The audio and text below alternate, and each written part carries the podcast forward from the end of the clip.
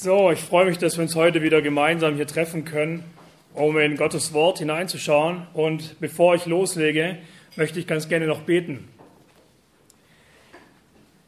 Herr, du siehst unsere Herzen und du kennst die Unruhe in uns. Du siehst, was uns auch gerade beschäftigt, was uns vielleicht ablenkt, welche Gedanken uns nachgehen. Ich möchte dich bitten, dass du uns jetzt vor dir zur Ruhe kommen lässt, dass du uns Konzentration schenkst, dass wir hören, was du zu sagen hast, dass du uns aber auch ein Herz gibst, das bereit ist, das aufzunehmen, was du sagst im Gehorsam. Amen. Ja, wenn du dich heute in Social Media bewegst, dann gibt es eine Sache, die du an jeder Ecke siehst. Das ist vielleicht im ersten Blick nicht so offensichtlich, aber eine Sache wird dir überall vermittelt, und zwar Freiheit. Freiheit steht über allem. Ist ja auch verständlich, oder? Ich denke, keiner von euch möchte ganz gerne in der Gefangenschaft leben. Oder keiner möchte, dass jemand über dein Leben herrscht. Ganz klar, möchte keiner. Und so ist es klar, dass der Wunsch nach Freiheit in jedem Menschen vorhanden ist, frei zu sein. Wie gesagt, sehen wir überall, wenn du die Medien öffnest, siehst du, es, siehst du es an jeder Ecke, Freiheit in der Berufswahl zum Beispiel.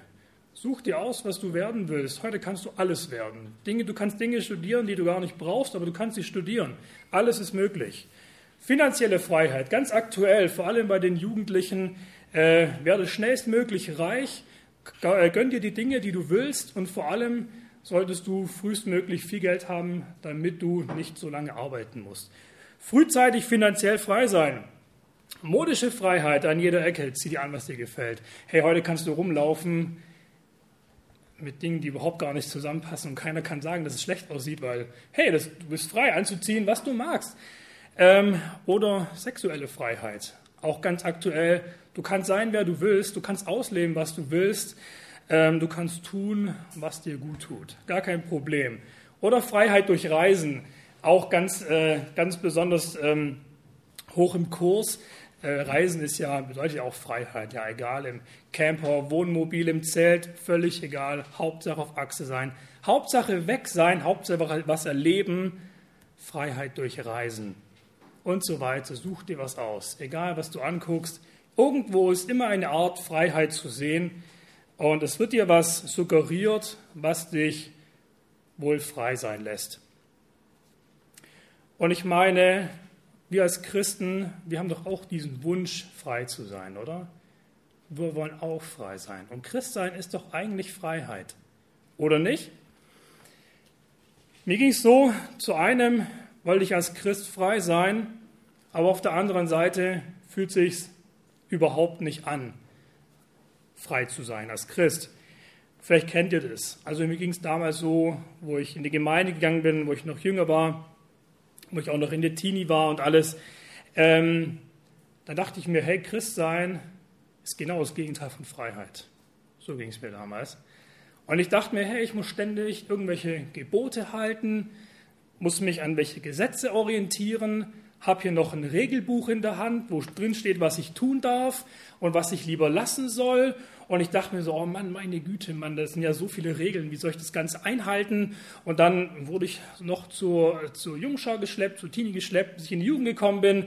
Und ich habe irgendwie alles durchgemacht und dann musste ich noch in die Gemeinde gehen, wollte ich früher gar nicht. Und dann noch in die, in die Jugend, die Bibelstunde, du kannst auch noch die Bibelschule anhängen.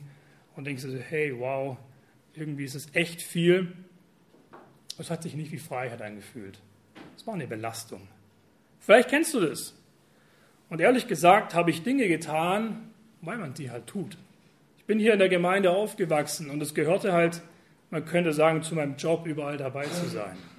Macht man halt so, als, als Kind der Gemeinde. Und ehrlich gesagt habe ich die Dinge getan, aber ich habe nie gewusst, ob es ausreicht. Reicht es aus, was ich hier tue? Gefällt es Gott oder gefällt es ihm nicht? Keine Ahnung. Und ich habe weitergemacht, aber hatte nie wirklich gewusst, ob das ausreicht oder nicht. Freiheit im Glauben, so heißt mein Thema heute. Und mir ist es wichtig, heute auch durch das Thema diese, diese Freiheit im Glauben anzusprechen, denn wir bewegen uns gerade im Galaterbrief und vielleicht habt ihr es ja schon gemerkt, wir beschäftigen uns sehr viel mit dem Gesetz, über Monate schon hinweg. Und Paulus stellte immer wieder die Werksgerechtigkeit der Gnade gegenüber. Und mir ist es wichtig, dass wir verstehen, was es bedeutet, in der Werksgerechtigkeit gefangen zu sein, aber auch zu verstehen, was es bedeutet, wahre Freiheit durch Gnade zu bekommen denn erst wenn wir wirklich frei sind, sind wir in der Lage, Gott von ganzem Herzen zu dienen und ein Leben zu führen, das ihm gefällt, ein Leben in Ehrfurcht. Und wenn ihr die Bibel dabei habt, dann schlag gerne Galater 4 auf. Wir lesen die Verse 21 bis 31. Galater 4, 21 bis 31. Ihr wollt euch dem Gesetz unterwerfen? Sagt mir, hört ihr denn das Gesetz nicht? Es steht doch geschrieben, dass Abraham zwei Söhne hatte. Einer war von seiner Sklavin und einer von seiner Frau. Der Sohn der Sklavin wurde auf die gewöhnliche Weise geboren. Der Sohn seiner Frau aber war die Folge einer Zusage Gottes. Das muss im übertragenen Sinn verstanden werden. Die zwei Frauen bedeuten nämlich zwei Bundesschlüsse. Der eine ist vom Berg Sinai, der Sklaven hervorbringt. Das ist Hagar. Hagar steht für den Berg Sinai in Arabien, entspricht aber gleichzeitig dem jetzigen Jerusalem, weil das mit seinen Kindern in Sklaverei lebt. Das Jerusalem im Himmel ist jedoch frei, und das ist unsere Mutter. Von ihr steht geschrieben, freue dich, du, du, freue dich, du Unfruchtbare, obwohl du keine Kinder gebierst. Juble und jauchze, obwohl du keine Wehen bekommst. Denn die vereinsamte Ehefrau hat viel mehr Kinder als die von ihrem Mann vorgezogene. Doch ihr, liebe Geschwister, seid wie Isaaks Kinder der Zusage Gottes. Allerdings verfolgte schon damals der auf normale Weise geborene Sohn den, der sein Leben dem Geist Gottes verdankte. So ist es auch heute. Aber was sagt die Schrift dazu? Jage die Sklavin und ihren Sohn fort der Sohn der Sklavin soll nicht mit dem Sohn der freien Frau zusammen Erbe werden. Deshalb sind wir, liebe Geschwister, nicht die Kinder einer Sklavin, sondern die einer freien Frau. Wie gesagt, wir haben uns schon viel mit dem Gesetz beschäftigt, schon über, über viele Monate. Aber hier am Ende vom Kapitel 4 nimmt Paulus eine Geschichte aus dem Alten Testament, die eigentlich jeder damals kannte, und benutzt sie als Illustration für dieses Prinzip von Gnade und von Werken und stellt sie hier gegenüber. Und um das zu verdeutlichen, was Paulus hier eigentlich meint, der ja der Stammvater der Juden ist, möchte ich kurz auf diese Geschichte nochmals eingehen. Ich denke, die meisten werden sie vielleicht schon mal gelesen haben haben sie vielleicht aber nicht mehr so richtig vor Augen. Deswegen möchte ich auch gern noch mal äh, was darüber sagen und, und die Geschichte ein bisschen auffrischen. Was wissen wir eigentlich darüber? Abraham hatte zwei Söhne. Das war Ismael und Isaak. Und diese zwei Söhne waren von zwei verschiedenen Frauen. Ah, und diese zwei Söhne, sie sind unter ganz unterschiedlichen Umständen zur Welt gekommen. Und das ist wichtig, um diese Illustration zu verstehen. Gott hat Abraham ein Erben versprochen, ein Nachkommen. Das hatten wir auch schon immer wieder in den letzten Themen gehört. Aber Abraham war alt und Sarah war auch alt und sie war unfruchtbar. Und eines Tages kommt Sarah zu Abraham und sagt, hey Abraham, nimm Hagar, meine Sklave, zu deiner Frau und schlaf mit ihr, damit ich zu einem Kind komme. Und Abraham geht darauf ein, er tut es. Hagar wird schwanger und bekommt Ismael. Jahre später bekommt Abraham einen zweiten Sohn, dieses Mal aber von seiner Frau Sarah. Und das war der Isaac. Und vielleicht denkst du dir gerade so, hey, Moment mal, was hat das mit den Werken und der Gnade zu tun? Und ich versuche das mal zu erklären. Abraham wusste genau, ich kriege ein Nachkommen. Warum? Gott hat es versprochen. Das war ihm ganz klar. Aber die Frage war, wie soll das passieren? Wie komme ich zu einem Nachkommen? Denn ich bin alt und ich sehe meine Frau, sie ist alt, sie ist gar nicht imstande, Kinder zu bekommen. Ich kann gar keine Kinder von ihr haben. Das Einzige, wie das funktionieren würde, wäre ein göttliches Eingreifen. Aber auf der anderen Seite sieht er Hagar, sie ist jung und mit ihr könnte es klappen. Und jetzt passiert etwas, was wir, glaube ich, allzu gut können, kennen, jeder von uns. Wenn es in unserem Leben mal nicht so läuft, wie wir es uns das vorstellen, wenn es vielleicht sogar ein Gebetsanliegen in deinem Leben gibt, das du Tag für Tag vor Gott bringst, vielleicht Woche, sogar Monate oder sogar Jahre, und du merkst, hey, da tut sich gar nichts, was machst du dann? Du versuchst selber einzugreifen. Du versuchst einzugreifen. Und Abraham beschließt hier nicht länger auf das Eingreifen Gottes zu warten, sondern er beschließt, die Sache selber in die Hand zu nehmen. Er beginnt jetzt auf menschliche Mittel zu setzen, auf das, was er kann und auf das, was Hagar kann. Und dann schlafen sie miteinander und ein Kind kommt zur Welt. Was Abraham hier macht, er versucht, die Verheißung Gottes wahrzumachen den Erben zu bekommen, endlich den Erben zu bekommen, den Gott ihn doch versprochen hat. Und in diesem bildlichen Sinn steht der Sohn Hagar. Zwar für den Versuch, durch eigene Werke sich etwas zu verdienen und in dem Fall sich mit eigenen Werken den Himmel zu verdienen. Aber was daraus entsteht, das ist so interessant, das ist Sklaverei. Und es kommt die große Überraschung, der Sohn von Hagar, der Ismael, der ist gar nicht der verheißene Erbe. Obwohl er der Erstgeborene ist, muss er der Erbe sein. Und Gott sagt, nein, er ist nicht der Erbe. Ich habe gesagt, ich schenke dir den Erben. Sondern der Sohn, der bleibt Sklave. Es ändert sich nichts daran. Und genauso ist es auch mit dem Gesetz. Wir haben uns jetzt schon viel damit beschäftigt und wenn ihr Kapitel 3, Vers 23 aufschlagt, dann seht ihr, da heißt es, bevor es den Glauben gab, also bevor es den Glauben an, an Jesus Christus gab, da heißt es, da wurden wir vom Gesetz gefangen genommen. Das Gesetz ist wie, wie Ketten, die du an deinen Füßen und deinen Händen trägst und du kannst sie nicht wirklich bewegen. Hier heißt es, durch das Gesetz sind wir eingeschlossen, sind wir gefangen wie in einem Kerker. Und es hat mit Freiheit überhaupt nichts zu tun. Und genau das sagt Paulus auch hier in Galater, die im Gesetz leben wollen.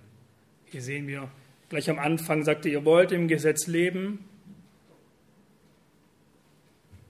Und er sagt ihnen, wenn ihr daran, ihr, ihr, ihr meint, ihr seid Sarahs Kinder, im übertragenen Sinn. Ihr, ihr meint, ihr seid die Erben von dem, was noch kommt, aber in Wirklichkeit seid ihr die Kinder von Hagar. Und euer Erbteil ist die Sklaverei.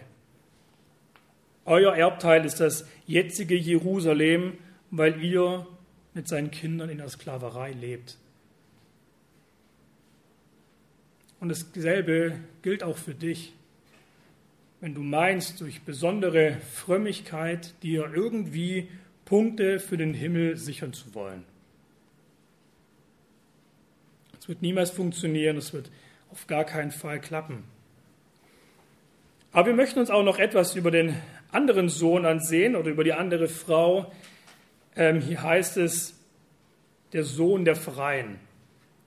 Ähm, genau, das ist äh, Isaac, geboren von Sarah. Sarah wird hier nicht genannt, aber von der Geschichte her wissen wir es. Was hat Abraham getan, dass seine Frau Sarah doch ein Kind bekommt? Dass sie doch schwanger war? Ich meine, sie war unfruchtbar. Was hat Abraham getan, dass seine Frau jetzt doch schwanger ist? Gar nichts. Er konnte gar nichts tun. Absolut nichts. Er hat das ja gar nicht in seiner Hand gehabt. Abraham musste warten und zwar lange. Und wir lesen das zwar hier nicht in der Bibel, aber ich kann mir das sehr gut vorstellen, dass Abraham in dieser Wartezeit gelernt hat, Gott aufs Neue zu vertrauen. Und so wenig wie Abraham hier tun konnte, dass seine Frau schwanger wird, genauso wenig kannst du zu deiner eigenen Rettung beitragen. Das ist das Bild, das Paulus hier verwendet. Du kannst überhaupt nichts dazu beitragen. Aber wisst ihr, genau das fällt uns doch so schwer, oder? Nichts beitragen zu können. Ich meine, wir schaffen alles. Guck mal, guck mal wie, wie leistungsorientiert wir Menschen sind. Vielleicht kennst du das, wir suchen immer nach Lösungen. Es gibt ein Problem, ich habe eine Lösung. Oder jemand anderes hat eine Lösung. Ich muss echt sagen, ich bin immer wieder begeistert, was die Menschen hinbekommen. Ich meine, wir schießen Raketen auf den Mond und, und schaffen Raketen sogar auf den Mars zu schießen und Satelliten fliegen um uns herum im Weltall. Wir erschaffen große Dinge. Wir sind leistungsorientiert. Und unsere Gesellschaft zählt Leistung. Das merkt ihr in der Schule, in der Arbeitswelt und im Studium. Hey, überall ist es wichtig, Leistung zu bringen. Und Leistung wird belohnt im Normalfall. Und es ist übrigens auch ein biblisches Prinzip, dass der Fleißige hat und was erreicht und der, der Faule nicht. Wir können so vieles schaffen und wir können so vieles erreichen, aber was den Himmel angeht, den kannst du dir einfach nicht verdienen. Das klingt so einfach und doch ist es so schwer, weil wir immer irgendwas tun wollen, was erreichen wollen und wir meinen, wir kriegen es hin durch unsere eigene Leistung. Aber Erbe des Himmels wirst du aus Gnade. Und das ist das Besondere. Wisst ihr, was Gnade bedeutet? Unverdient. Und es ist so schön, etwas, was du bekommst, ohne eine Leistung zu bringen. Es ist, ist reine Gnade. Und so wie Abraham lernen musste, sein Vertrauen nicht auf seine eigenen Bemühungen zu setzen, sondern allein auf Gottes übernatürliches Eingreifen, genauso sollten die Christen in Galatien, aber genauso sollst auch du heute und auch ich und wir alle den Blick von unseren eigenen Bemühungen abwenden und uns wieder dem vollbrachten Opfer von Jesus Christus zuwenden auf das völlige Erlösungswerk. Darauf sollten wir schauen, denn darum geht es. Nicht auf unsere Bemühungen, nicht auf deine Leistungen. Denn dort am Kreuz, wenn du das Kreuz ansiehst, dann erkennst du, dass deine Leistung absolut nichts bringt. Aber da kennst du auch, dass die Leistung von Gott kam, nicht von dir. Gott hat was getan. Gott hat seinen Sohn auf diese Erde gesendet. Gott hat seinen Sohn ans Kreuz schlagen lassen. Du hast nicht dazu beigetragen.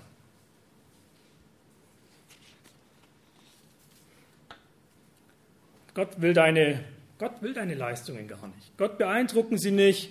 Sie sind ihm ehrlich gesagt völlig egal.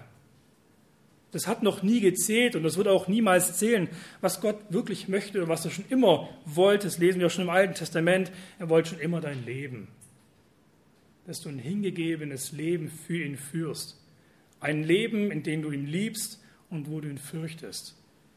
Ein Gott wohlgefälliges Leben. Und ich denke, die meisten von euch, wenn ihr euch an eure Bekehrung zurückerinnert, ähm, die meisten haben wahrscheinlich eine Bekehrung erlebt in einer Zeit, in der ihr wahrscheinlich zerbrochen wart, oder? Wo Gott euch aufgezeigt hat, wie verloren ihr seid wo ihr gemerkt habt, dass ihr getrennt seid von Gott, dass ihr ein Riesenproblem habt, dass ihr einen Retter braucht, wo ihr gemerkt habt, ihr seid zu nichts in der Lage und der Weg führt direkt in die Hölle.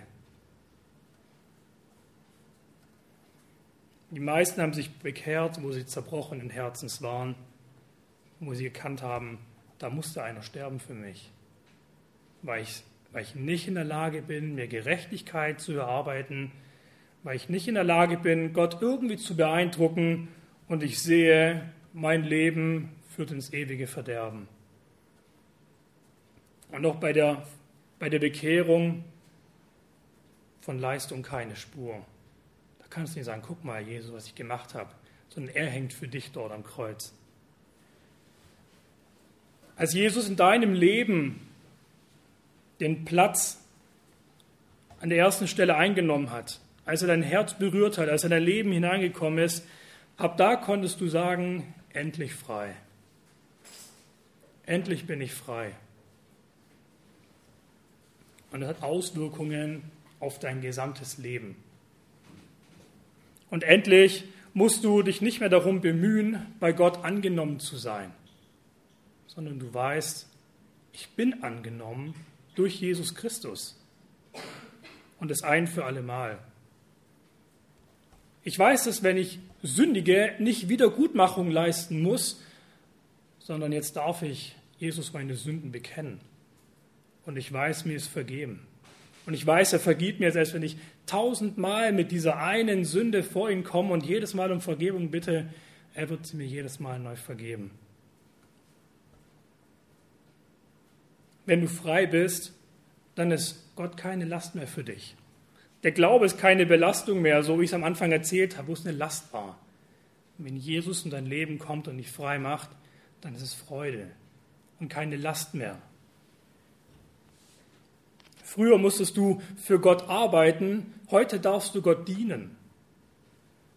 Früher musstest du dir Liebe verdienen, heute weißt du, ich bin bedingungslos geliebt. Früher musstest du hoffen, dass es für den Himmel ausreicht, heute weißt du, ich bin Erbe vom ewigen Reich.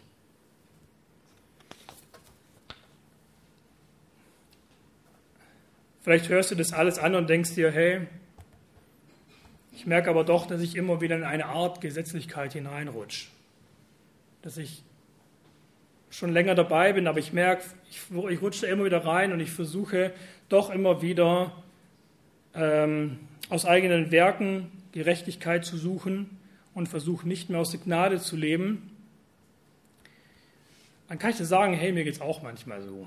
Und ich erwische mich da ziemlich oft, ähm, dass ich in so eine Gesetzlichkeit hineinkomme, und ich merke das immer wieder, ähm, dass ich mich gezwungen fühle, Bibel zu lesen, zu beten, also meine Stelle Zeit zu machen.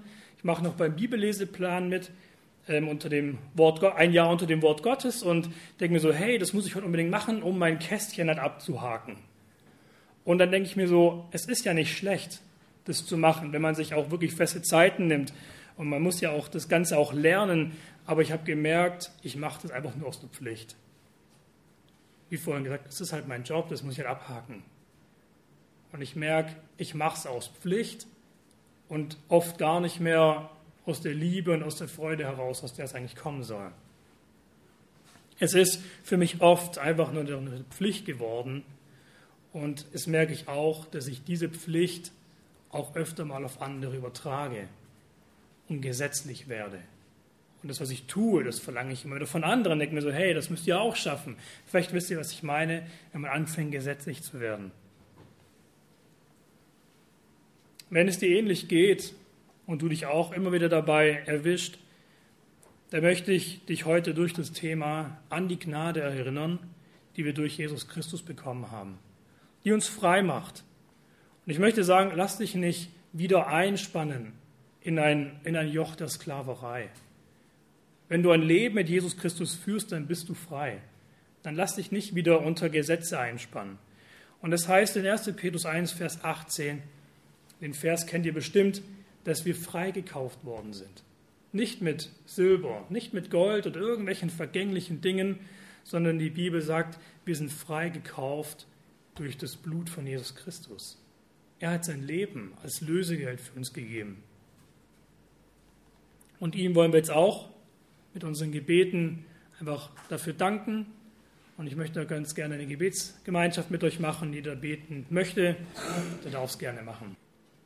Ja, ich bin dir so dankbar, dass du uns dein Wort gegeben hast, das uns aufklärt, wie wir vor dir stehen. Und dass du uns auch gezeigt hast, dass wir nicht durch Gerechtigkeit, durch eine eigene Gerechtigkeit vor dir bestehen können. Herr, du siehst, wie oft wir versuchen, dich zu beeindrucken, wie wir uns versuchen, Punkte für den Himmel zu sammeln durch ein frommes Leben. Du siehst, wie oft wir Dinge tun, weil wir sie einfach tun müssen. Aber du siehst, wie selten wir mit ganzem Herzen dabei sind. Ich möchte dich bitten, dass du uns wieder neu belebst, dass wir die Freiheit, die wir in dir haben, wieder neu ausleben können und uns darüber freuen, dass du uns mit deinem kostbaren Blut einfach auch erkauft hast dass wir dir gehören, dass wir frei sein dürfen, dass wir in der Lage sind, Herr, das zu tun, was du von uns möchtest. Und ich möchte dich darum bitten, dass du uns hilfst, einfach aus der richtigen Einstellung für dich zu leben. Dass du uns wieder neu belebst und dass du uns Freude an dir schenkst und deinem Wort, dass es keine Pflicht für uns ist, ein Wort zu lesen, sondern dass wir das lesen möchten, weil wir daran glauben, dass es dein Wort ist, weil wir dich besser kennenlernen wollen. Ich möchte dich bitten, dass du uns auch davor bewahrst, in dieses Joch der Sklaverei zurückrutschen zu wollen. Dass wir nicht meinen, wir könnten irgendwie beides kombinieren, den Glauben und Gesetze, sondern dass wir allein auf dich vertrauen, Herr. Danke für dein Werk am Kreuz. Danke, dass es die, deine Gnade ist, die uns frei macht. Herr, wir haben es nicht verdient. Dir allein die Ehre. Amen.